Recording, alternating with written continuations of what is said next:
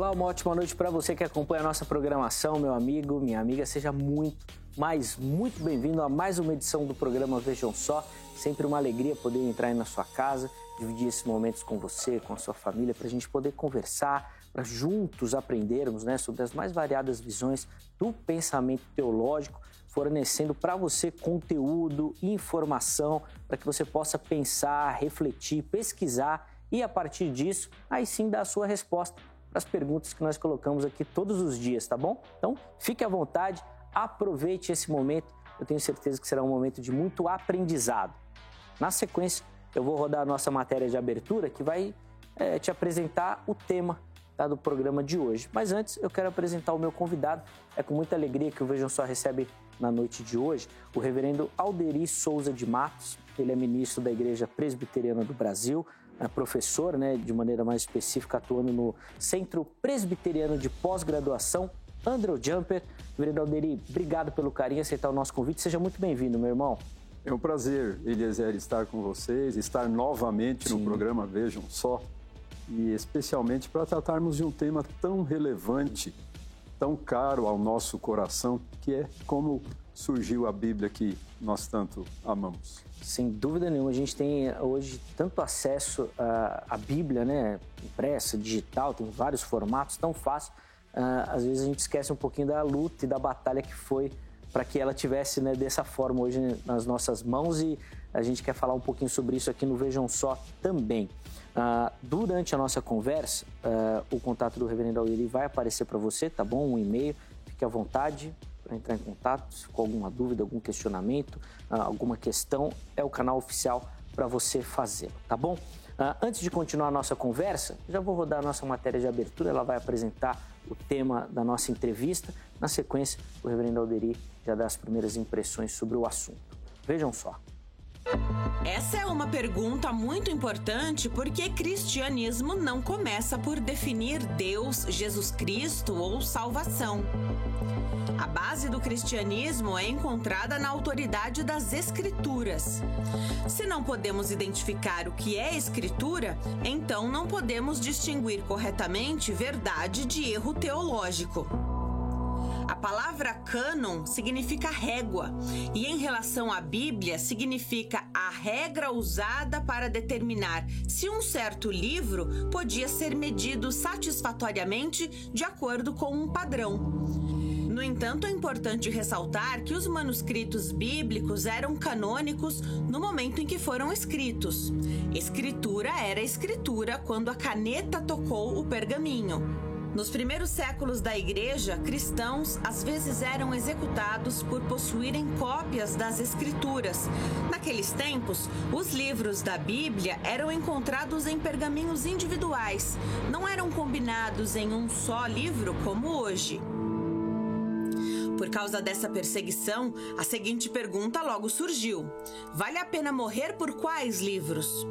Talvez alguns livros continham alguns dizeres de Jesus, mas eram inspirados do jeito que 2 Timóteo 3,16 descreve o conselho da igreja foi importante em reconhecer o cânon das escrituras em público, mas muitas vezes uma igreja individual ou grupos de igrejas reconheciam um livro como sendo inspirado pelo jeito que foi escrito.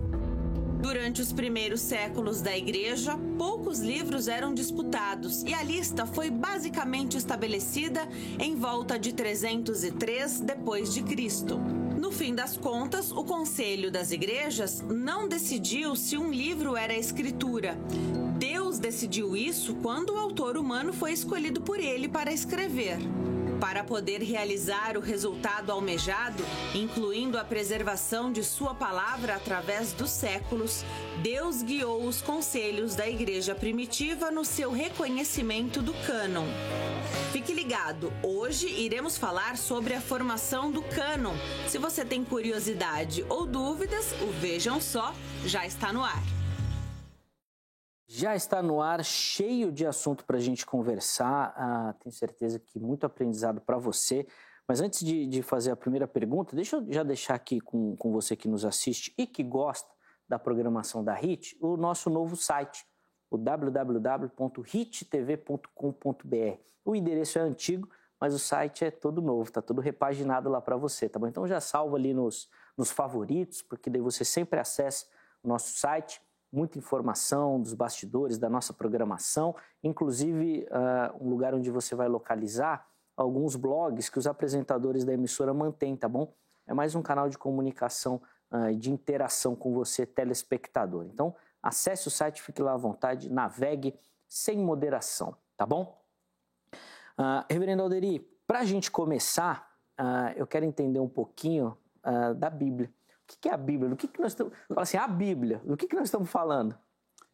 Pois é, Eliezer, esse é um tema vasto, é um tema gigantesco e, evidentemente, a gente não tem a pretensão de esgotar esse assunto uhum. tão amplo e tão complexo em um programa.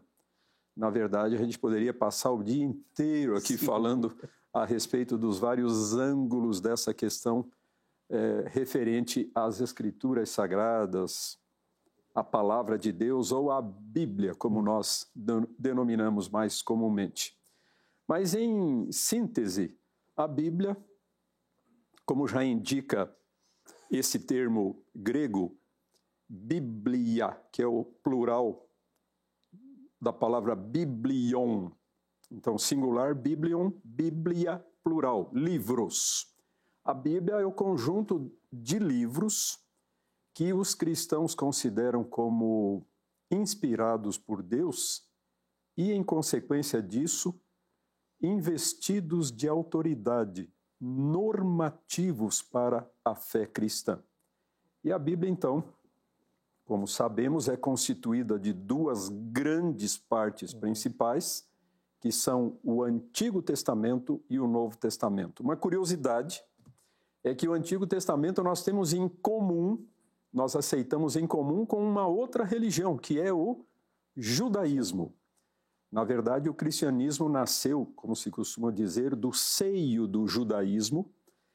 É, os primeiros cristãos eram todos judeus, Jesus era judeu, e então nós herdamos uma série de coisas muito importantes da religião judaica, entre as quais as suas escrituras nós herdamos as chamadas escrituras hebraicas, que posteriormente receberam o nome de Antigo Testamento ou Velho Sim. Testamento.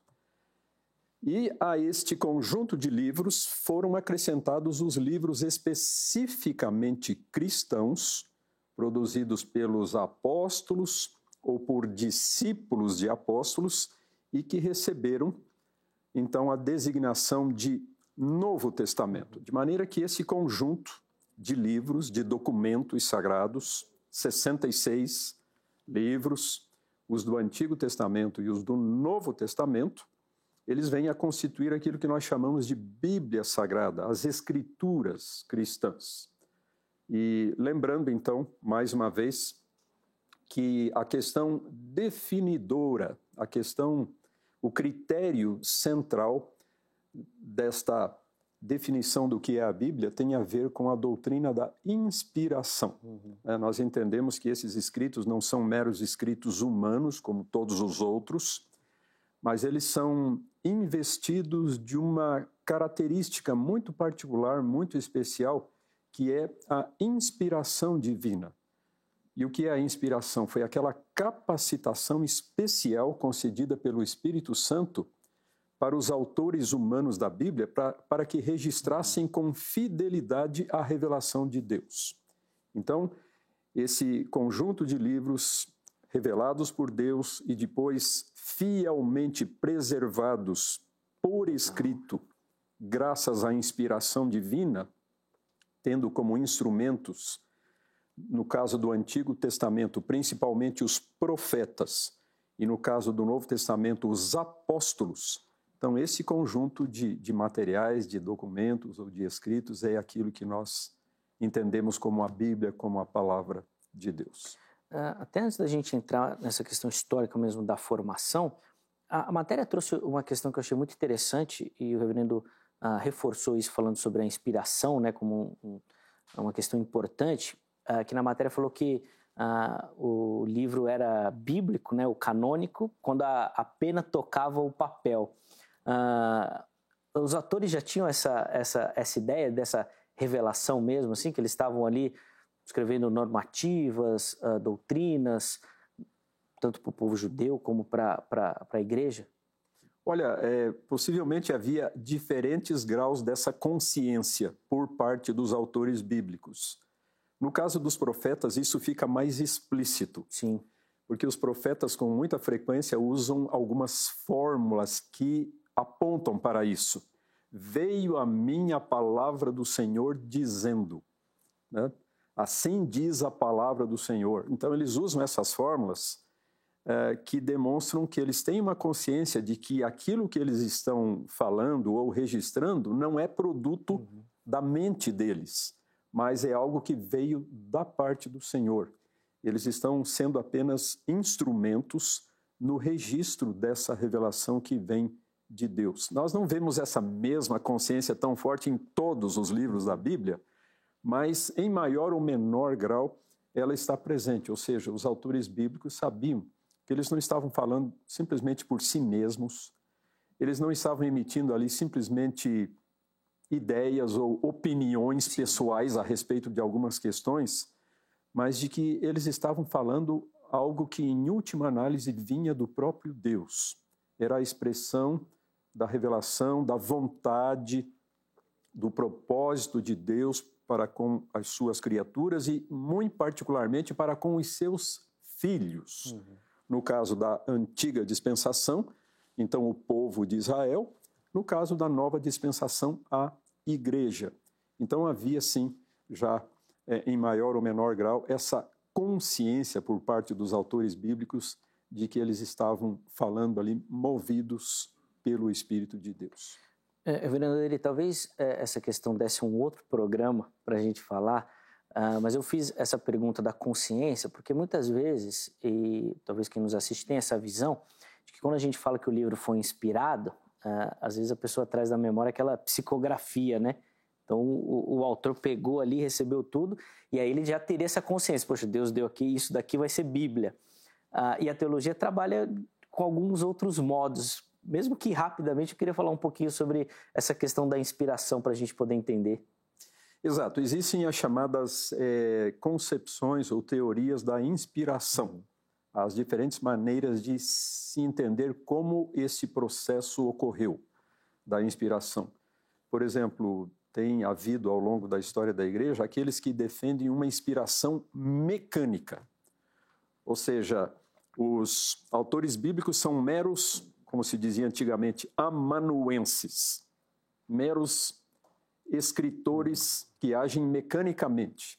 Inclusive, existe uma gravura antiga, né, que mostra assim o, o Espírito Santo falando na orelha do autor bíblico, né, assoprando ali alguma coisa e ele escrevendo mecanicamente. Então, é, essa não é a posição mais aceita hoje em dia. Né? Nós entendemos que não houve ali uma supressão no momento da escrita dos livros da Bíblia, uma supressão da personalidade dos autores bíblicos. Uhum. Né? Então Deus fala e a pessoa escreve como se fosse um robô, como se fosse um autômato. Não. É, na verdade, a gente lendo os diferentes livros da Bíblia, nós percebemos diferenças importantes de estilo, de vocabulário, é, expressando assim a personalidade dos diferentes autores. Né? É claro que nós percebemos diferenças muito claras é, num livro escrito por um dos profetas e numa carta do apóstolo Paulo. Uhum. São estilos muito diferentes, vocabulário muito diferente, a maneira da construção das frases, da elaboração do pensamento. Então é isso. Nós entendemos que a Bíblia, como nós a temos hoje, a Bíblia como revelação escrita, ela é fruto dessa conjugação muito feliz é, desta iniciativa divina e dessa direção sobrenatural e providencial do Espírito Santo, agindo através da personalidade, uhum. das peculiaridades pessoais e individuais dos diferentes autores bíblicos. Então, é, a Bíblia é fruto desses, digamos, dessa dinâmica, dessa interação divino-humana entre o Espírito Santo e os autores humanos. o que deixa o texto mais magnífico, porque a gente consegue perceber, uh, e o reverendo citou Paulo aqui, a, evolução do próprio escritor, né? Eu acredito que se Paulo tivesse essa plena consciência de que as cartas deles ficariam para a história, talvez ele não tivesse pegado tão pesado com os irmãos lá de Gálatas, talvez ele teria ido mais leve, como ele foi depois, mostra exatamente essa evolução. É muito interessante essa questão da inspiração também, uh, mas daria um outro programa, tá? Uh, eu quero colocar, Reverendo, uma pergunta que chegou lá pelo nosso Instagram, e a partir dessa pergunta nós vamos começar a entrar mais na história da, da formação mesmo da, da, Bíblia como a gente tem. Pode colocar na tela, por favor, a pergunta do Rafael Guilherme. E a pergunta dele é bem direta, né? Como foi formado o cano? E aí, reverendo, uh, via de regra, a gente imagina uma reunião, um sino de um concílio, né? Que uh, na igreja primitiva era muito comum, né? E tem, temos alguns muito importantes. Como é que foi definido isso? Foi de fato é, em um sino de um concílio que isso aconteceu? É, não foi. Esse é um aspecto muito interessante no que diz respeito à formação do cânon. Aliás, desde já eu preciso adiantar aqui uma questão muito importante. É, nós estamos tratando é, de um assunto que, em muitos aspectos, é misterioso, ou seja, ah. nós não temos todas as informações. Né?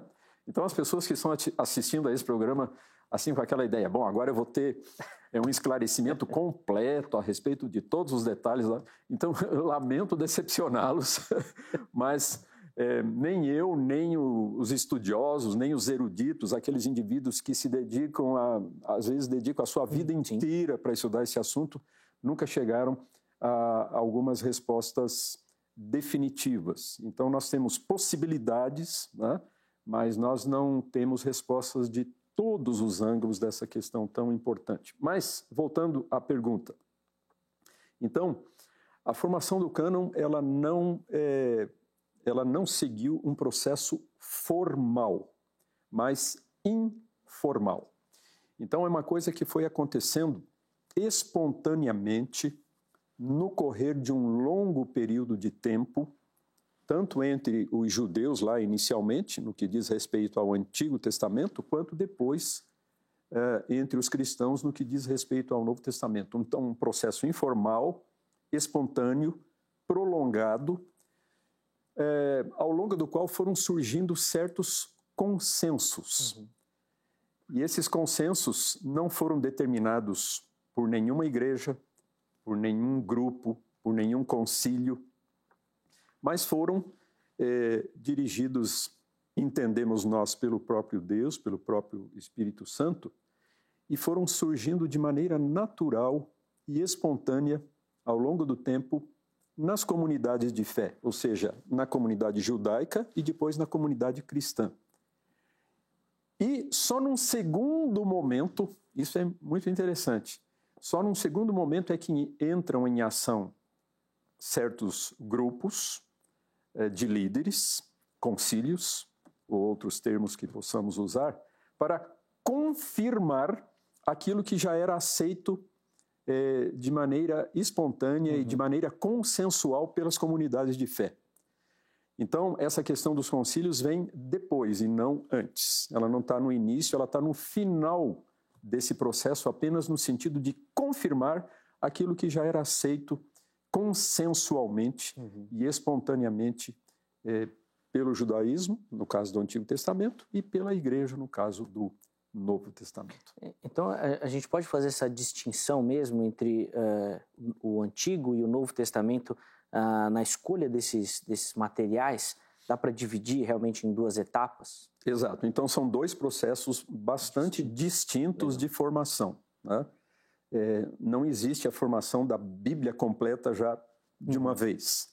Primeiro ocorre a formação do Antigo Testamento e, algum tempo depois, a formação do Novo Testamento. A formação do Antigo Testamento, de acordo com é, um grande número de estudiosos, obedeceu a uma série de estágios ou de etapas. Embora nós não tenhamos as informações sobre todos os detalhes, porque isso ocorreu ao longo de muitos séculos, e não houve ninguém que fosse documentando tudo isso. Olha, aconteceu isso, depois aconteceu aquilo, foi assim que a, a gente não tem essas informações, né? Mas quais são então essas quatro etapas principais da formação do Antigo Testamento? Uhum. Por, por, enquanto, vamos nos concentrar só no Antigo Testamento. Então, em primeiro lugar, a, a existência de discursos e ditos orais. É, as culturas antigas eram muito orais, davam muita ênfase à oralidade. As coisas importantes, as tradições, os valores de um grupo eram transmitidos oralmente dos mais velhos para os mais novos, geração após geração. Né? Então, no início, nós temos discursos, nós temos uh, profecias, nós temos ditos individuais circulando principalmente de maneira oral. Com o passar do tempo, é, esses materiais vão sendo reunidos, vão sendo agrupados e dando origem aos livros individuais que nós temos hoje no Antigo Testamento. Passado mais algum tempo, começam a surgir pequenas coleções de livros. Qual é a mais famosa coleção de livros de uma parte do Antigo Testamento? O Pentateuco. Sem dúvida, a parte mais antiga do Antigo Testamento, uhum. né? a primeira parte que surgiu, que foi formada, então o Pentateuco, chamado pelos judeus de Torá. Então, os cinco primeiros livros da Bíblia: Gênesis, Êxodo, Levítico, Número e Deuteronômio. Então surge essa coleção. Agora não mais livros individuais, avulsos, uhum. soltos, mas já reunidos, agrupados numa coleção. E depois vão surgindo outras coleções. Então, ah, aquilo que nós chamamos os livros históricos e que os judeus chamam de profetas anteriores, e os livros propriamente ditos proféticos, uhum. que eles chamam de profetas posteriores. E, finalmente, então, a, a quarta etapa de todo esse processo, a, a reunião de todos esses livros num só conjunto o Antigo Testamento.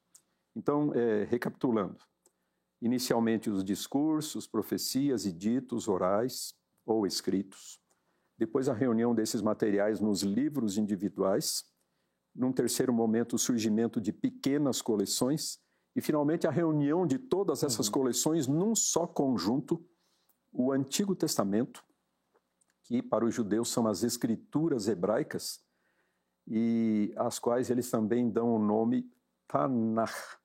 Tanakh. Por que Tanakh? Porque os judeus sempre classificaram os materiais do Antigo Testamento em três seções, em três grupos. Então, a lei, em hebraico, Torá. Uhum. Em segundo lugar, os profetas, em hebraico, Neviim. A palavra Navi, profeta, no plural é Neviim. E, finalmente, os escritos sagrados, os Ketuvim. Então, Torá, Neviim e Ketuvim. A lei, os profetas e os escritos. Daí eles pegaram o início de cada uma dessas palavras, Torá, Neviim e Ketuvim, e formaram um, uma sigla. né? Então, é, Tanakh, o, o início de cada uma dessas palavras. Então, esse é, uma, é um termo que os judeus hoje utilizam muito para se referir às suas escrituras, né? o que nós chamamos no Antigo Testamento, é o Tanakh. Ou então, simplesmente Torá. A palavra Torá pode designar o Pentateuco somente, ou então o Velho Testamento inteiro tá. para os judeus. Eles usam o termo com essas duas abrangências. Né? Então, é isso que a gente poderia dizer eh, nesse primeiro momento a respeito da formação do Antigo, Antigo. Testamento. Uh, antes da gente pular e falar um pouquinho do Novo, e aí eu vou abordar essa questão do Novo também, reverendo, mas uh, alguns críticos das Escrituras Sagradas, eles vão falar que essas compilações posteriores, elas na verdade foram tiveram acréscimos, foram mudadas conforme a história. E logo no início, uh, o irmão citou um termo que eu acho muito importante a gente falar sobre a preservação. Logo no início, né, falando que foi obra do Espírito, a inspiração e também a preservação desse texto. Ah, mas não é todo mundo que aceita isso, né? Os críticos gostam de, de bater nessa questão aí de que o que a gente tem hoje não seriam os originais do texto bíblico? Né? Como é que a gente uh, trabalha com essa questão? É, é, o seguinte, Eliezer, nessa questão existe uma multiplicidade impressionante de posições, né? principalmente a partir do século XVIII e XIX, com a chamada alta crítica, uhum. a crítica bíblica que retalhou a Bíblia, é, transformou a Bíblia num mosaico complicadíssimo, apresentando aquelas várias teorias documentais, né? a teoria é, geovista, do nome de Deus Jeová, né? ou Yahvé, a teoria eloísta de Elohim, a teoria, ou então os documentos sacerdotais e por aí vai. Então, uma coisa complicadíssima. É, essa é uma questão. Né? É, claro que a gente admite né, que houve, é, lá nos primeiros tempos da formação do Antigo Testamento, muito trabalho que a gente chama de redatorial. Né? Houve ali é, o esforço de muita gente no sentido de é, apresentar o texto bíblico na sua forma final como nós o conhecemos hoje. Né? É, e entendemos que esse processo também foi dirigido por Deus, pelo Espírito de Deus. Bom, essa é uma questão. Agora, outra questão bem diferente é essa que você levantou aí. A questão da integridade, da confiabilidade do texto bíblico, que é questionada por muitas pessoas, inclusive por pessoas que não têm conhecimento do assunto. Uhum. Né? É muito interessante o fato de que existe toda uma ciência dedicada a essa questão. É a crítica textual. É diferente daquela crítica que eu mencionei há pouco sim, dos, sim. dos, liberais né, do século XVIII, século XIX. A crítica textual que é altamente valorizada também pelos conservadores, pelos evangélicos, de um modo geral. Uhum. Em que consiste essa crítica textual? Ela consiste no estudo dos manuscritos, né?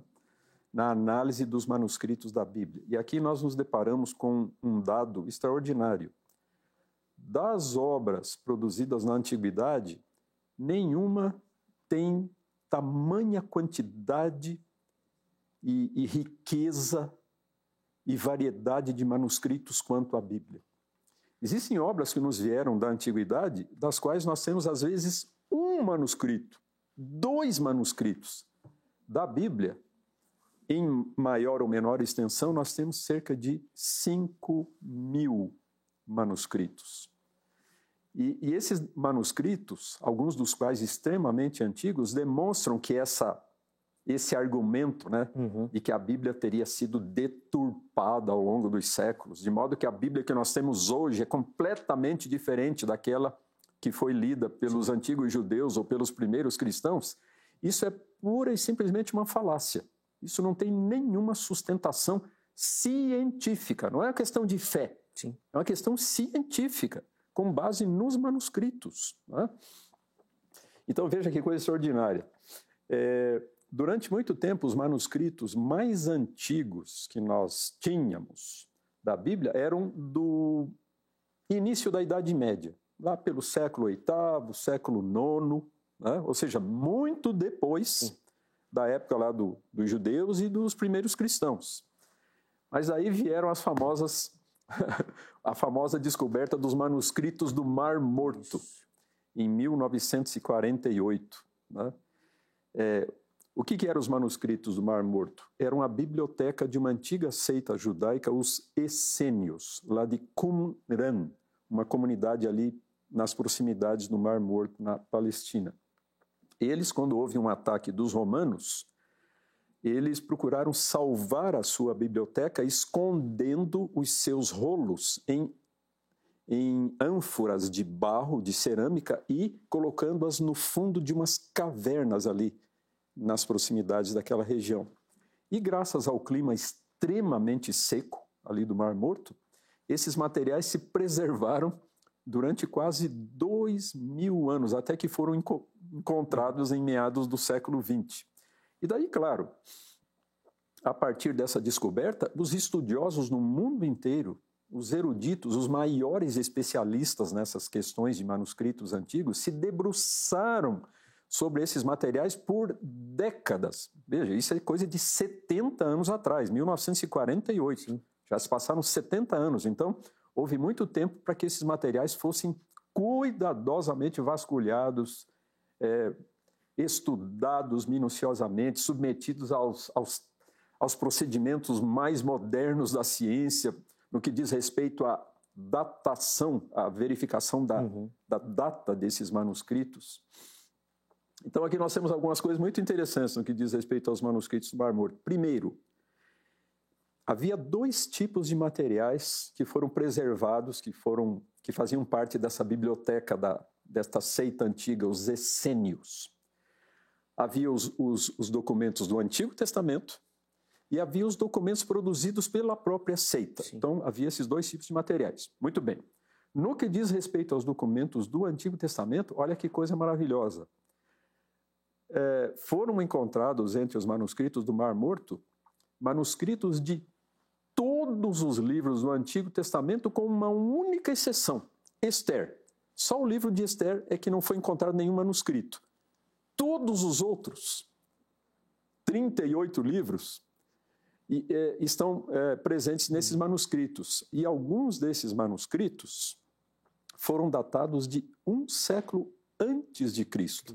Então, veja bem, antes da descoberta desses manuscritos, os mais antigos eram lá do século VIII e IX da era cristã. Agora retrocedeu-se para um século antes de Cristo, ou seja, quase um milênio mais antigos do que os mais antigos que eram conhecidos até então.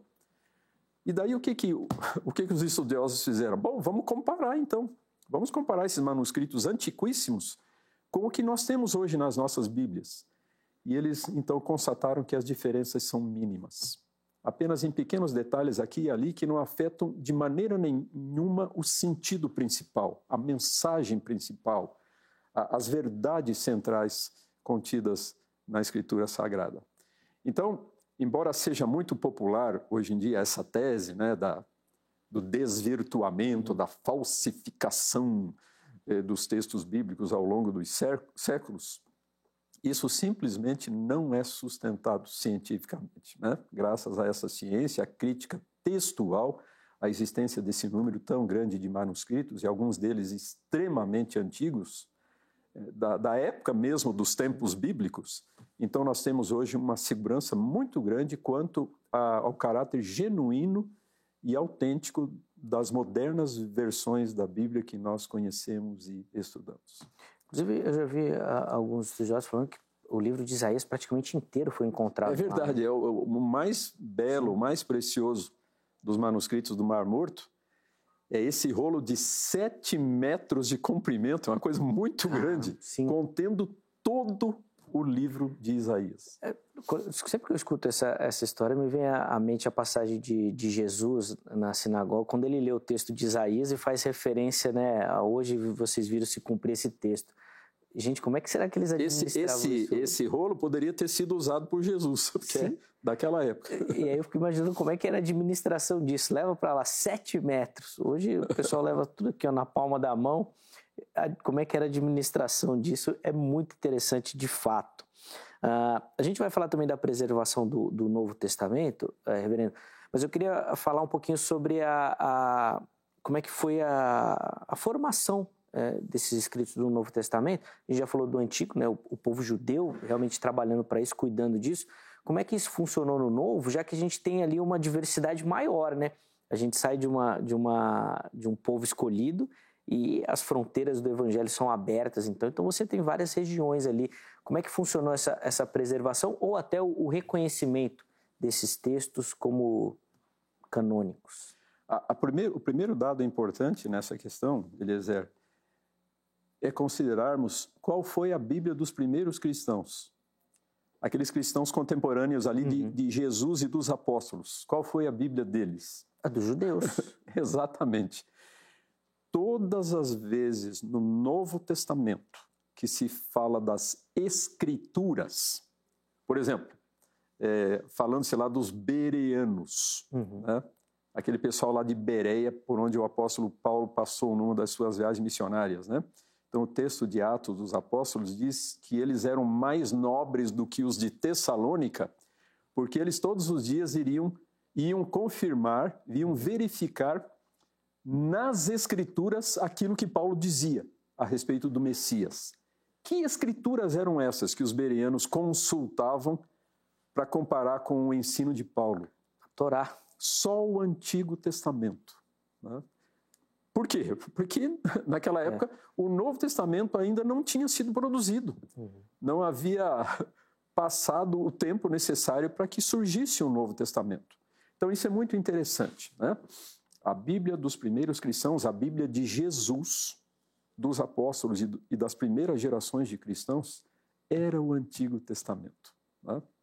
Só que com um pequeno detalhe: o Antigo Testamento já traduzido para uma outra língua. Uhum. Foi a primeira vez que o Antigo Testamento foi traduzido do original hebraico para um outro idioma, o grego. Né? Isso tinha acontecido aí uns 150, 200 anos antes de Cristo. É que tinha sido feita essa famosa tradução que recebeu o nome de Septuaginta, que significa 70 em grego, a tradução dos 70, a Septuaginta. Por que, afinal de contas, foi necessário né, 150, 200 anos antes de Cristo, traduzir o Novo Testamento, o Antigo Testamento do hebraico para o grego, por causa da diáspora. Diáspora é uma palavra grega que significa dispersão.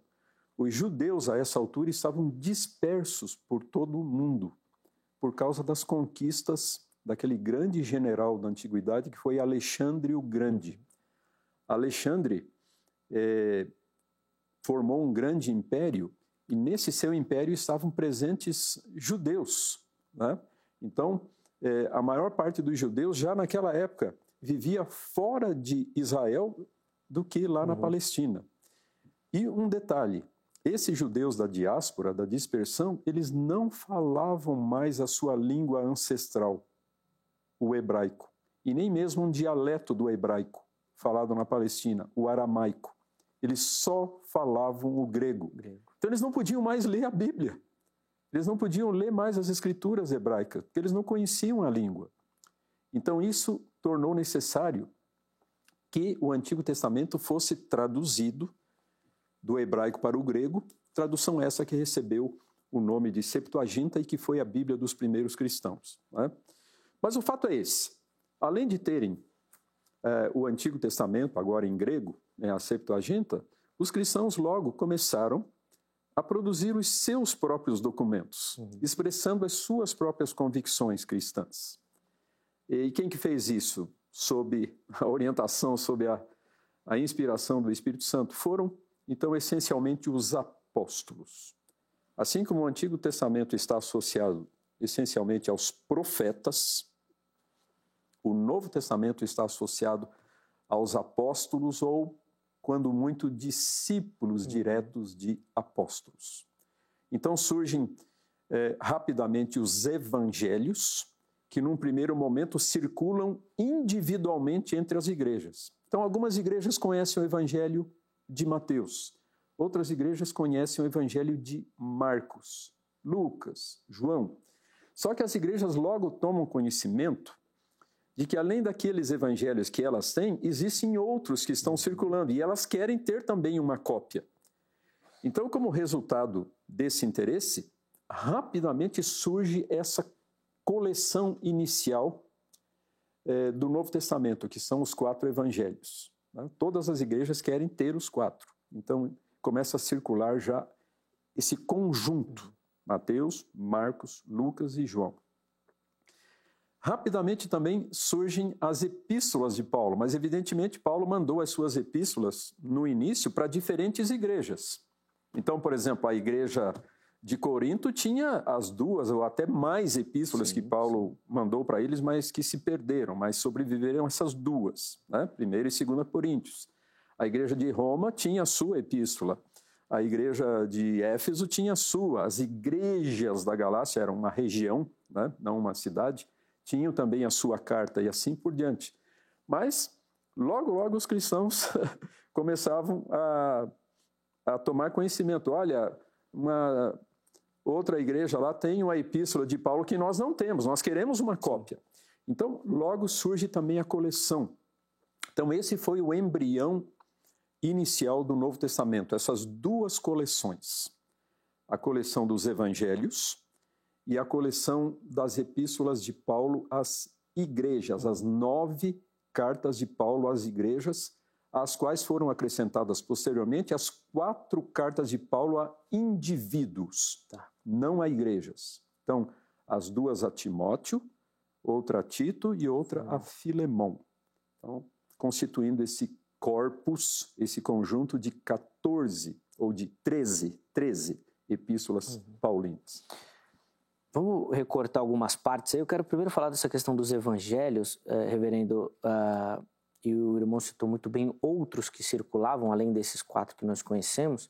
Uh, eles ficaram fora histori historicamente porque eles não continham uh, todas as verdades ou traziam acréscimos que não era padrão dos quatro, ou se perderam realmente? Tem algum dado histórico sobre isso? Essa é uma questão muito importante. Né? esse fenômeno, ou esse problema, essa preocupação, é, diz respeito aos dois testamentos. Uhum. Né? Tanto no que diz respeito ao Antigo Testamento, é, havia desde a antiguidade livros disputados, ou seja, se deviam entrar ou não no cânon do Antigo Testamento, e o mesmo se deu com relação ao Novo Testamento. Uhum. Né? Nós sabemos que nos primeiros tempos da igreja, houve alguns candidatos ao cânon do Novo Testamento que acabaram ficando de fora. Né? A sua inclusão foi defendida até por figuras importantes, mas no fim, é, por causa daquele processo que eu uhum. mencionei, espontâneo, consensual, eles acabaram sendo excluídos. Principalmente alguns dos chamados pais apostólicos. O que, que, são os pais apostólicos? Nós dizemos que os pais apostólicos é a segunda geração de escritos cristãos. Qual é a primeira geração? Os livros do Novo Testamento. Qual é a segunda geração? Livros produzidos no finzinho do primeiro século e, no segundo século.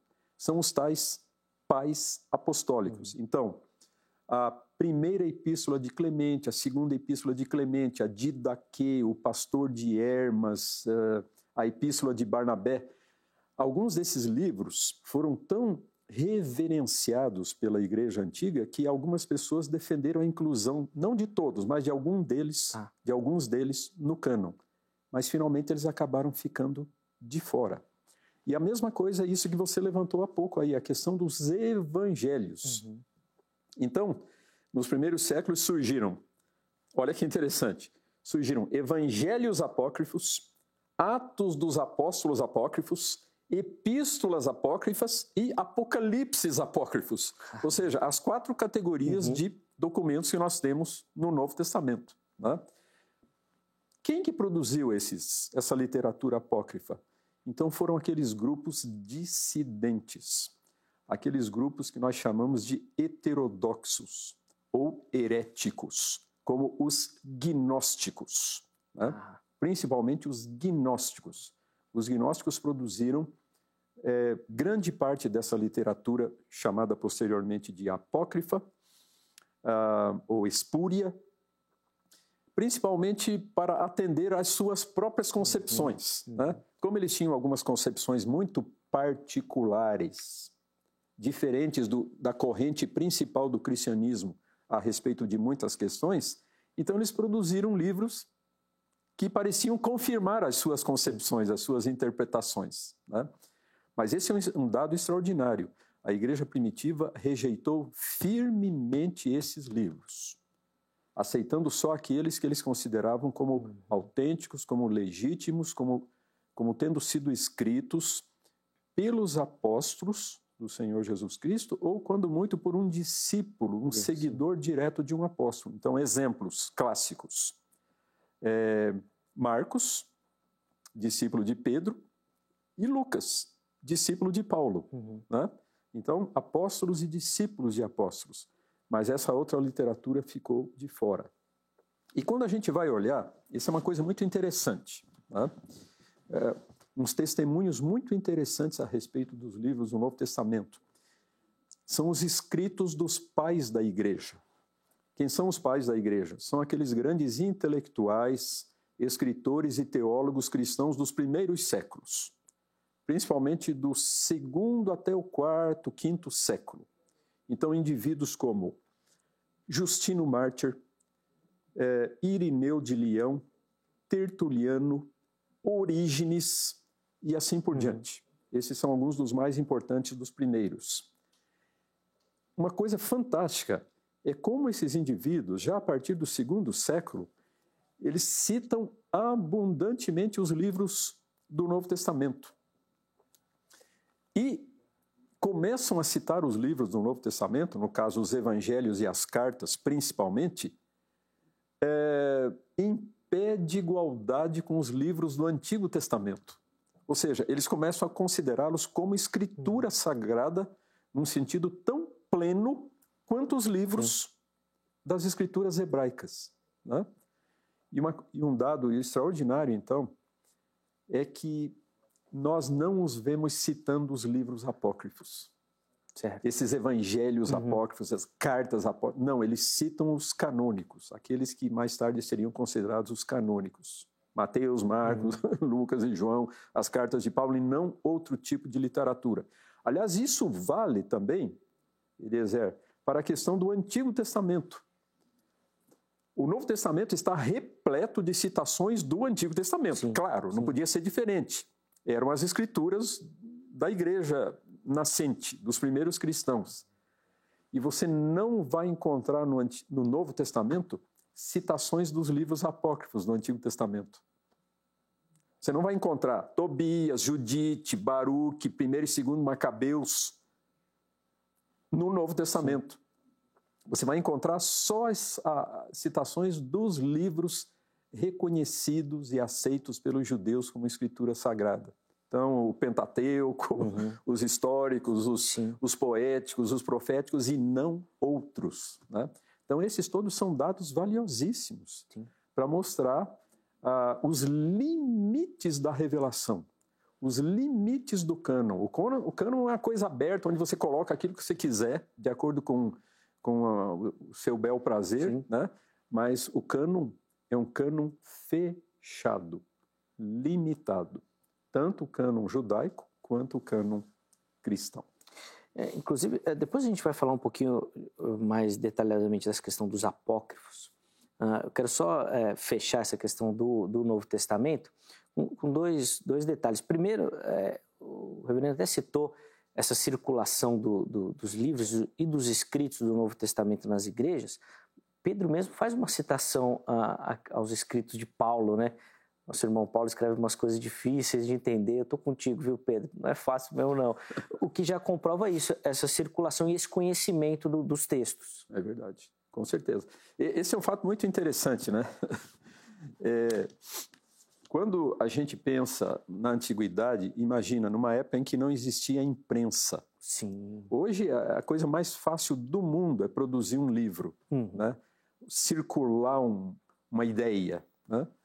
É, porque nós temos a imprensa, hoje nós temos a internet, então a facilidade total. Agora imagina há dois mil anos atrás, quando tudo era manuscrito, né? tudo escrito à mão, um processo demorado, penoso, né? é, caro, né? era muito difícil obter um exemplar manuscrito da, de um livro individual ou das escrituras completas. Né? Mas, para compensar isso, havia esse fato tão interessante, uma tremenda circulação, um tremendo compartilhamento de hum. tudo que existia. Né? Quando alguém aqui de uma comunidade ficava sabendo que lá uma outra comunidade tinha um documento, eles imediatamente faziam um esforço de obter uma cópia. Então havia uma circulação, havia uma comunicação constante entre as comunidades e um compartilhamento muito amplo desses documentos, o que facilitava então o surgimento eh, desses consensos a que eu me referi já várias vezes. Sim, né? sim é, chegava um, um, momento em que a coisa parava. Né? Olha, nós já pegamos todos os documentos que existem associados aos apóstolos. Pronto, acabou, não tem mais. Todos os que as outras igrejas conhecem, nós temos também uma cópia. Pronto, parou. Aí é, encerra-se esse processo. Né? E daí, finalmente, eles se concentravam naqueles que eles haviam conseguido nessa busca, e, e, isso levou, então, a, numa época ainda muito remota, aquilo que nós chamamos a fixação do cânon. Né? Isso, evidentemente, quanto ao Antigo Testamento, terminou já antes de Cristo. Né? É, como nós vemos, por exemplo, nesse fato que eu mencionei há pouco, ou seja, as citações que os autores do Novo Testamento fazem de livros do Antigo Testamento, eles citam praticamente todos os livros do Antigo Testamento e só eles, não outros. Senão a, a é. confusão estaria instalada. Né? Eles citam somente eles. E isso depois, esse mesmo processo depois se processou, ainda que com algumas hesitações, algumas dúvidas a respeito de alguns documentos que persistiram por algum tempo, mas que depois foram sanadas e finalmente chegou-se a um consenso em torno dos 27 livros do Novo Testamento que nós temos hoje. É, Para a gente falar um pouquinho da preservação, Reverendo Alderi, dessa questão do, do material do Novo Testamento, o irmão até citou essa suposta né, carta de Paulo à igreja de, de Corinto, né, uma desaparecida e tudo mais. Ah, como é que funcionou essa questão da preservação desses documentos quando a gente fala do, do Novo Testamento? É, uma coisa importante, Eliezer, que a gente tem a destacar é que nós não temos mais aquilo que os estudiosos chamam os autógrafos. Uhum. O que, que é o autógrafo? É aquele primeiro texto que foi escrito pelo autor original. Né? Nós não temos mais aquelas cartas que Paulo mesmo escreveu. Né? Nós temos é, entre os manuscritos antigos disponíveis, existentes, né, nós temos cópias dos autógrafos, cópias daquelas, daqueles documentos, os primeiríssimos que surgiram. Né? Mas ainda assim, cópias que nós temos todas as razões para crer profundamente é, autênticas, é, profundamente correspondentes aos originais. Né? E como que nós sabemos disso? pela existência de muitas cópias. Uhum. Veja bem, se eu tivesse só uma cópia, eu teria um problema muito grande. Né? Mas quando eu tenho 5, 10, 20, 50 documentos e eu posso comparar esses documentos, isso me dá uma segurança muito grande quanto ao que deve ter sido o original. Né? E, então, graças à existência de tantos manuscritos bíblicos. Né? Mas então é isso. É, é, as cópias originais se perderam, mas rapidamente foram feitas é, cópias, ou, os documentos originais se perderam, mas rapidamente foram feitas cópias, muitas uhum. cópias desses documentos originais, o que garantiu a sua preservação com um grande, com um elevadíssimo grau de integridade. Né? As modificações, as deturpações, principalmente numa época em que não havia um conceito muito forte sobre a questão da autoridade, uhum. da inspiração da Escritura Sagrada. Às vezes estava lá um, um escriba, né? imaginemos o trabalho dos escribas, né? que era uma categoria profissional importantíssima no mundo antigo. O sujeito estava lá, ele tinha, ele tinha, um, ele tinha um, um manuscrito de um livro da Bíblia e ele estava produzindo outro. Ele estava uhum. copiando daquele para um novo. E ele chegava num ponto ali onde ele achava que na cópia que ele tinha, a linguagem estava meio obscura, então ele procurava aclarar um pouco a linguagem e mudava um pouquinho na cópia que ele fazia. Então é esse o tipo de mudanças que a gente vê às vezes nos manuscritos de um para outro. Né? E hoje essas mudanças são perfeitamente conhecidas, inclusive são classificadas em várias categorias. Né? Olha, essa, essa modificação aqui foi feita para aclarar o sentido do original. Né? Mas já em outra cópia está igual ao original. Uhum entende? Então, pelo estudo dessas, dessas modificações. Mas o fato é esse, respondendo a sua pergunta, é, graças a essa reverência tão grande dos primeiros cristãos pela palavra de Deus, por aqueles documentos que, que consistiam no, no registro dos fundamentos da sua fé, então, isso levou a, a, um esforço muito grande no sentido de preservar os textos, de fazer muitas cópias dos textos, cópias muito cuidadosas, e de, e de guardar bem esses textos. Né? Isso, então, é, contribuiu para que esses textos chegassem, assim como elevadíssimo grau de, de integridade até os nossos dias. Inclusive, a maioria das Bíblias hoje trazem todas essas informações, né? Trabalha muito bem com, com essas diferenças. Então, coloca lá, ó, esse trecho não estão em todos os manuscritos, estão em alguns, ou alguns não mencionam esse versículo, mencionam tal. Então, é tudo muito claro, assim, é muito bacana uh, trabalhar dessa forma com essas uh, pequenas, às vezes, divergências que aparecem também. Uh, eu quero colocar mais uma pergunta que a gente recebeu na internet, reverendo, antes da gente entrar é, nos apócrifos. Uh, Rosivaldo Barbosa foi o, o, telespectador que mandou a pergunta. Uh, olha só o que ele colocou lá no nosso perfil do Instagram. Como eu sei que os 66 livros são inspirados por Deus, se tem até livro que a gente não sabe quem escreveu. Uh, obrigado, viu, Rosivaldo? Uh, tem alguma relação, reverendo, assim, de saber da inspiração? Se eu não sei nem o, o autor, gera alguma dificuldade? É... Uma coisa muito importante né, no que diz respeito à, à escritura, como já nós, nós, já dissemos aqui anteriormente, é que o mais importante é o seu autor divino e não o seu autor humano. Né? É... Nós temos uma grande quantidade de obras da antiguidade que são anônimas, uhum. é, que são, usando um termo técnico, pseudepígrafos, pseudepigráficas. Né? Isso vem da palavra grega pseudos, falso, e epígrafo, título, título falso. Né? Uhum. Então atribuía-se lá um documento a um personagem famoso para dar mais para dar mais autenticidade, mais autoridade para esse documento. Mas o fato é esse: é, nós não temos uma prova científica, né? Ó, Deus inspirou esse livro. Cada palavra aqui da Bíblia Isso nós não podemos submeter a um processo científico como a gente faz com outras coisas. Né? Então, nós acreditamos no testemunho dos nossos irmãos do passado. Né? O testemunho lá do antigo Israel, do antigo povo de Deus na velha dispensação, né? que trataram esses livros de maneira diferenciada em relação a outros livros, né? considerando-os como a palavra de Deus, como fruto da revelação de Deus a, a indivíduos escolhidos por Ele, então, principalmente os profetas. Né? Ah, nós temos o testemunho também da igreja antiga, dos autores antigos. Enfim, quando a gente fala da, de provas da inspiração bíblica, se a gente pode usar esse termo, então os estudiosos costumam falar de dois tipos de testemunhos: os testemunhos externos e os testemunhos internos. Uhum.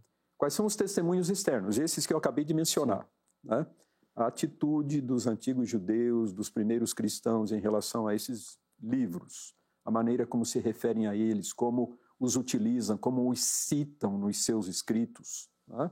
Esses são os testemunhos externos. Mas nós temos os preciosos e muito mais importantes, muito mais decisivos testemunhos internos.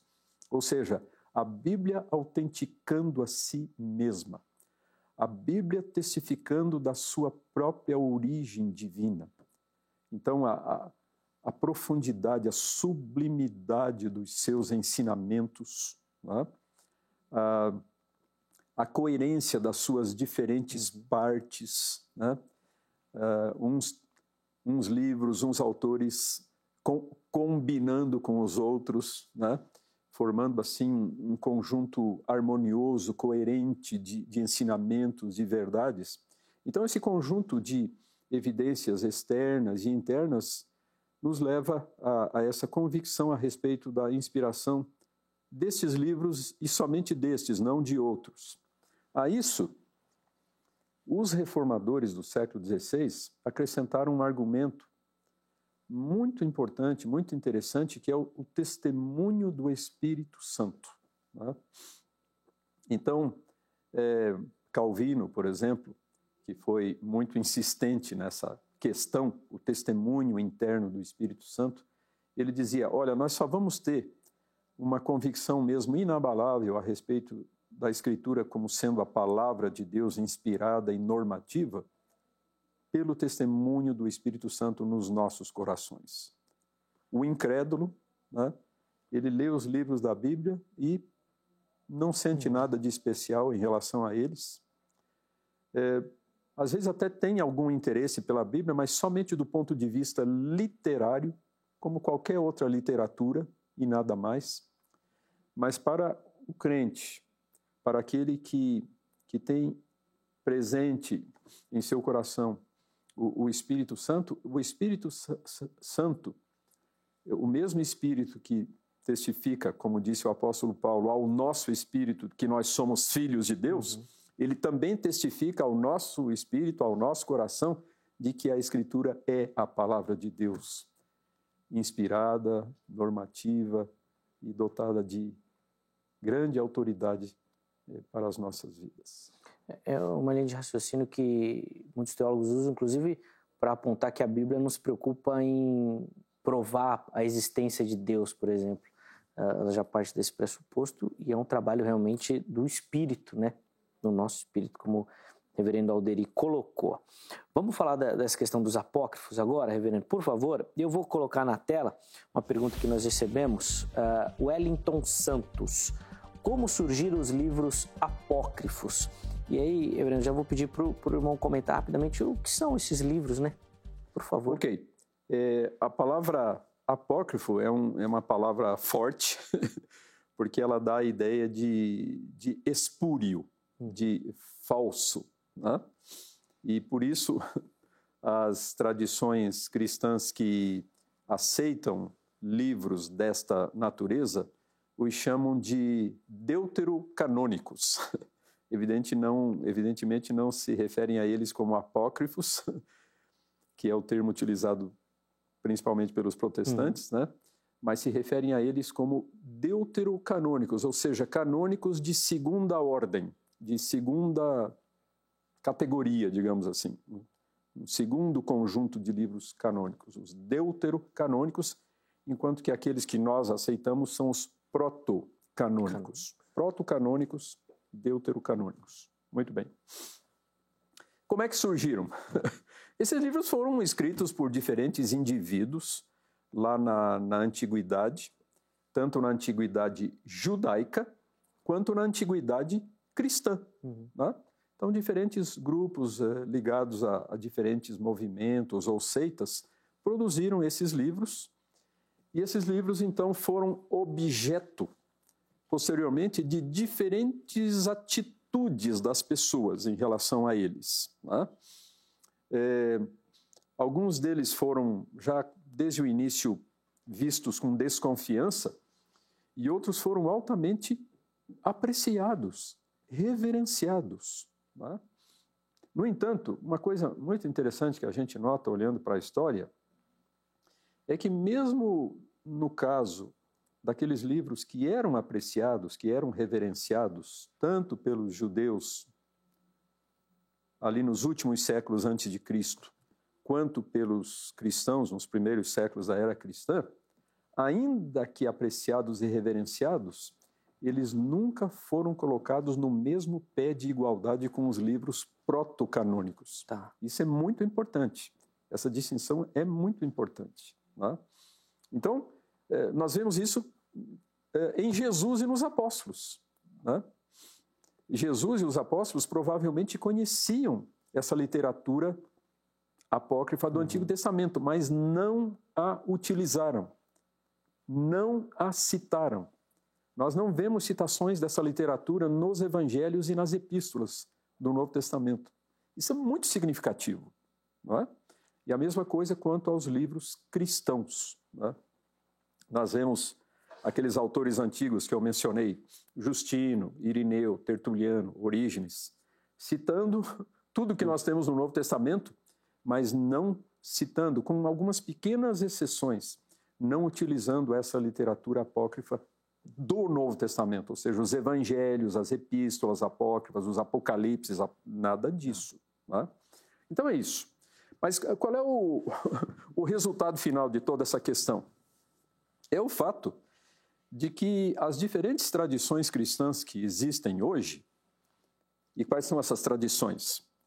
Igreja Católica Apostólica Romana, Igreja Ortodoxa Grega, a Igreja Anglicana, já no protestantismo, e as demais igrejas protestantes. Nós temos aqui quatro tradições. E elas têm diferentes atitudes em relação a esses apócrifos. Só que, uma ressalva muito importante, isso só diz respeito ao Antigo Testamento. No que diz respeito ao Novo Testamento, todo o cristianismo é unânime em torno dos 27 livros que nós temos nas nossas Bíblias. Não existe uhum. nenhuma variação. Tudo igual. As diferenças são apenas no que diz respeito ao Antigo Testamento. Então, é, qual é o Antigo Testamento que os protestantes, a imensa maioria dos protestantes, aceitam? O Antigo Testamento dos judeus, e ponto final. Esse foi o critério mais importante. Né? Ao passo que as outras igrejas, né? então veja, por exemplo, a, a Igreja Católica Romana tem os livros de Tobias, Judite, tem os livros de primeiro e segundo Macabeus, eu tenho aqui a, a lista deles, né? tem a uhum. Sabedoria, o livro da Sabedoria, Eclesiástico, o livro de Baruque, e também alguns acréscimos, alguns capítulos adicionais nos livros de Daniel e Esther. Né? Então, isso vem, é claro, lá de tempos muito antigos, os cristãos reverenciavam, não aceitavam plenamente como escritura e por isso eram utilizados ainda na igreja para fins devocionais e finalmente foram é, chancelados pela igreja é, numa reação contra a reforma protestante no Concílio de Trento no século XVI. Tá?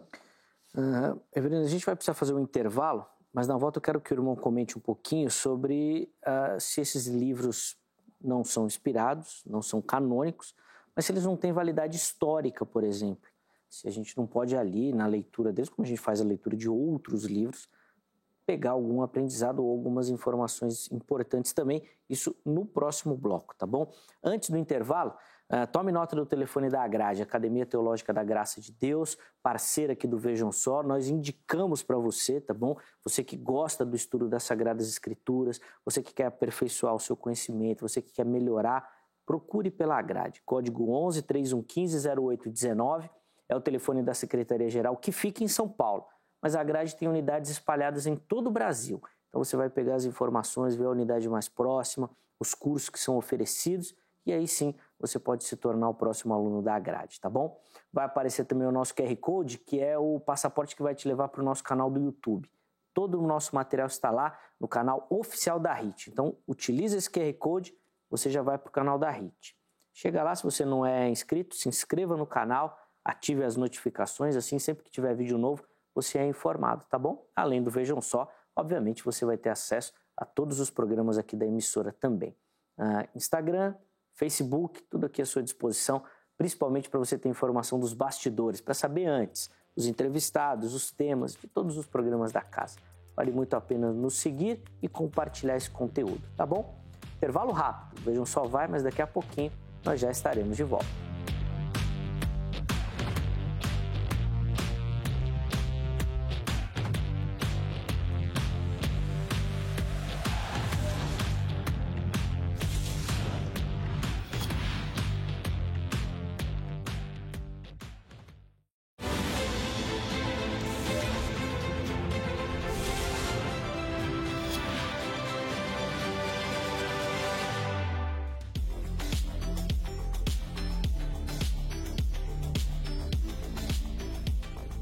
Já estamos de volta com o programa Vejam Só, hoje falando sobre a formação da Bíblia, né? Esse material que você tem na sua mão, do, do cânon bíblico, como é que os livros foram escolhidos, os critérios, como que eles entraram e tudo mais. Ah, uma aula sobre a história da formação do texto bíblico, recebendo aqui no nosso estúdio o reverendo Alderi Souza de Matos, ele que é ministro né, da Igreja Presbiteriana do Brasil e também professor, historiador, é, trabalha lá no Centro Presbiteriano de Pós-Graduação, Andrew Jumper. Ah, a gente já vai retomar a questão aqui dos apócrifos, a questão que eu deixei no bloco anterior, mas antes disso, deixa eu aproveitar e dar aquela moral para você que nos assiste e participa do Vejam Só mandando a sua foto através das nossas redes sociais. Você pode utilizar o nosso perfil do Instagram, dê prioridade por ele, arroba programa Vejam Só. Se você quiser, você pode utilizar também a nossa página lá no Facebook. É só você colocar programa Vejam Só que você localiza, tá bom? Mande a foto, o nome completo, a cidade e o estado, tá bom? De onde você fala. E se alguém tirou a foto ou aparece com você, manda o nome também, tá bom? Sempre é todo mundo que envia e participa concorre a prêmios, tá? Uh, hoje nós pegamos aqui é, duas fotos, separamos duas fotos. A primeira é aqui de São Paulo, capital, e é a foto do Matheus Augusto. Aí tá ali o Matheus acompanhando o Vejam Só no computador, provavelmente pelo nosso perfil do YouTube, né? Obrigado, viu, Matheus, pelo carinho, meu irmão. Um forte abraço a você. Deus abençoe a sua vida. A segunda foto vem de Curitiba, capital do estado do Paraná, do Omar Santos. Tá aí o Omar também. Obrigado, viu, meu irmão, pelo carinho, pela audiência, acompanhando o Vejam Só. Um forte abraço a vocês que mandaram e aos outros que estão mandando também. Participe do Vejam Só. Sempre uma alegria dividir esses momentos com você. Reverendo Alderi, eu deixei no bloco anterior essa pergunta sobre a importância desses apócrifos. Já ficou claro que a importância deles não é canônica, não é dentro da Bíblia, mas eles trazem alguma importância histórica, a, a leitura deles pode trazer é, alguma informação importante sobre esse período bíblico?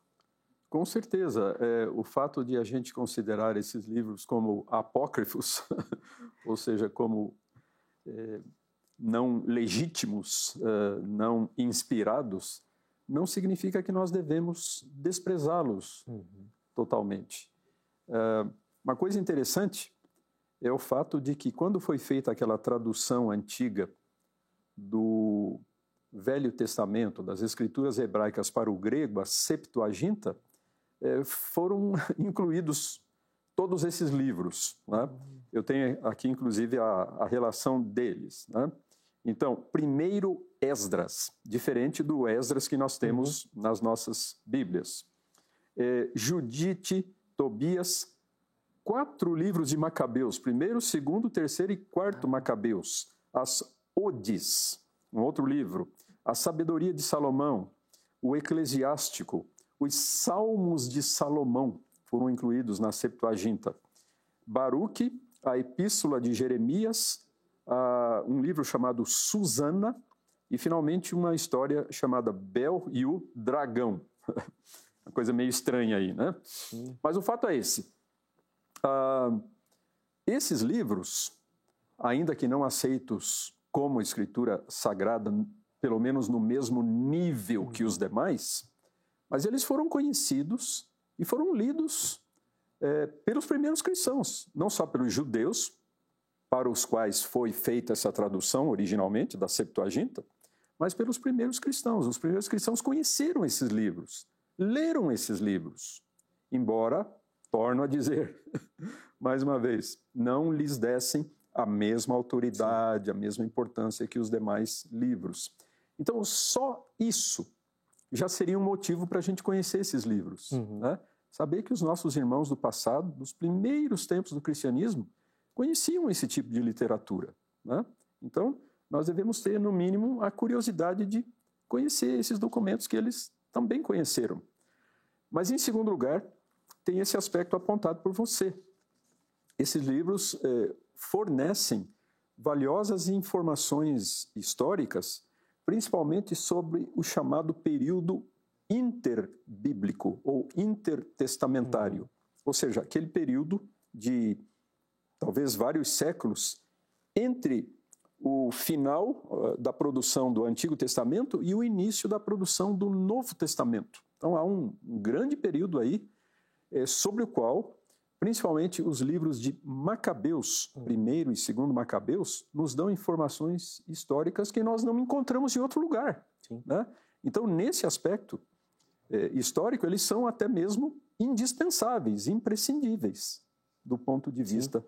Histórico. Então, é isso. Eu acho que a posição mais equilibrada, mais saudável que devemos ter é, de um lado, não reconhecê-los como uhum. escritura sagrada, obviamente, mas, do outro lado, é, considerá-los como úteis é, em alguns aspectos, né?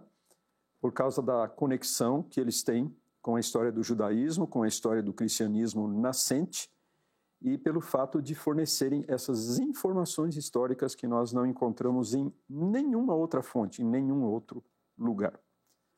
Uma coisa interessante, aproveitando ainda esses últimos minutos que temos, né, é, é o seguinte: se alguém pegar um exemplar da Bíblia hebraica e for olhar no, no sumário, uhum. na relação dos livros, vai ver dois fatos um pouco surpreendentes. Primeiro, uh, o fato de que no, uh, nas escrituras hebraicas existem só 24 livros. Opa! Mas não são iguais às nossas? Nós temos 39. Como é que fica? Os judeus têm 24 e nós temos 39. Segundo ponto, eles estão numa ordem muito diferente uhum da ordem que nós encontramos nas nossas Bíblias. Né? Mas então, essa dificuldade é só aparente. Ela não existe na realidade. Apenas o agrupamento, então, e a distribuição desses livros é diferente, mas o material é exatamente o mesmo que nós temos nas nossas Bíblias. Então, apenas seguindo um agrupamento diferente uhum. e uma sequência diferente. Só isso. Então, como que a gente classifica o material da Bíblia hebraica, do Antigo Testamento hebraico? Então, aquelas três divisões a que já me referi: a lei, o Pentateuco, exatamente como nós temos nas nossas Bíblias, né? Gênesis, Êxodo, Levítico, Número, Deuteronômio. Depois, os profetas, que eles subdividem em profetas anteriores e que são os livros que nós chamamos de históricos. Então, Josué, Juízes, Samuel e Reis. Um livro só de Samuel e não primeiro e segundo. Um livro só de Reis, não primeiro e segundo Reis. Então aí já diminui Sim. o número de livros, mas o material é o mesmo. Em seguida, vem os chamados profetas posteriores, que têm duas partes. É, a primeira parte é aquilo que nós chamamos os profetas maiores. Então, Isaías, Jeremias e Ezequiel. E daí vem o que nós chamamos os profetas menores e que os judeus consideram um livro só. Tá. O livro dos doze. Então, Oséias, Joel, Amós, etc., até Malaquias. Eles consideram como um livro só. Então é por isso que o número de livros na Bíblia hebraica é bem menor do que na, nas Bíblias, nas edições cristãs. Né? 24 livros lá, 39 para nós. Agora é muito interessante o que acontece na terceira divisão, que são os escritos, os chamados Ketuvim. Né? Então aqui é uma mistura muito grande em relação ao que vemos nas nossas edições da Bíblia. O primeiro livro dos escritos, os Salmos. Uhum. Jesus conversando com aqueles discípulos lá depois da ressurreição, né, ele fez referência hum. ao que as escrituras diziam sobre ele na lei de Moisés, nos profetas e nos salmos. Reverendo, um minutinho para encerrar, por favor, bem rapidinho aí para gente. Então, os salmos representando a terceira parte, mas rapidamente, vejam a sequência que interessante. Salmos, Jó, Provérbios, Ruth, Cantares, Eclesiastes, Lamentações, Esther, Daniel, lá no fim, Esdras e Neemias formando um só livro, e o último livro do Antigo Testamento na Bíblia hebraica, Crônicas. Né? Então, uma ordem bem diferente, mas torno a dizer, exatamente o mesmo material que nós temos nas nossas Bíblias. O mesmo conteúdo. Reverendo Leri, muito, muito obrigado pelo carinho de aceitar o nosso convite. A gente tinha assunto aqui para o dia todo, né? Como o irmão falou logo no começo, muito obrigado por atender ao nosso convite. É sempre um prazer, um privilégio recebê-lo aqui no Vejam Só. Muito obrigado a você que nos acompanhou. Espero que você tenha curtido também a conversa e aprendido bastante, como eu aprendi aqui, tá bom? Um forte abraço e até a próxima edição do programa Vejam Só. Até lá!